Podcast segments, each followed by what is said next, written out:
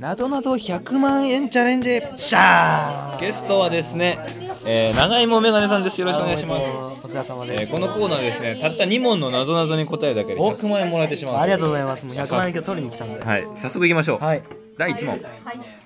チンパンジーが隠している花ってなんださあ分かったら分かりましたって言ってくださわかりましたいもう分かりましたかりましたチンパンジーが隠している花ってなんだ答えをどうぞパンジー正解です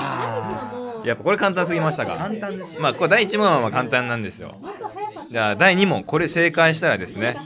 100万円ゲットですはい挑戦しますで、えっと、さあ分かりましたいきましょう長期しなかった場合って50万とかもらえしなかっったら0円です、はい、じゃあ行きましょう第2問たはい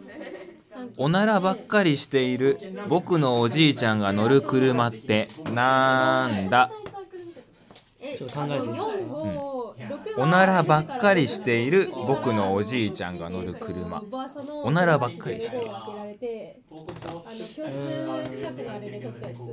あ四と五はないから、で短期会議室と僕のおじいちゃんでも12僕のおじいちゃんが乗る車ってなんだ四の五って朝何時ですあか？んま時間がないので答えてくださいじゃあ10秒ちょっとね視聴者さんもなんかあんまり答えが来ないと長くなっちゃうんでいいですかはい答えをどうぞじゃジープジープ短期はとりあえずなんですかジップって僕午後からしか開けられないからジープじいちゃんのジープああなるほどなるほどだからどっさかあ二週の答えはこれできるってなったらやっぱ長期残念あーなんですね難しいできないの答えはですね霊柩車って書いてあります でもおじいちゃん死んじゃったんでしょうねこれそういうことはい クソだぞなんか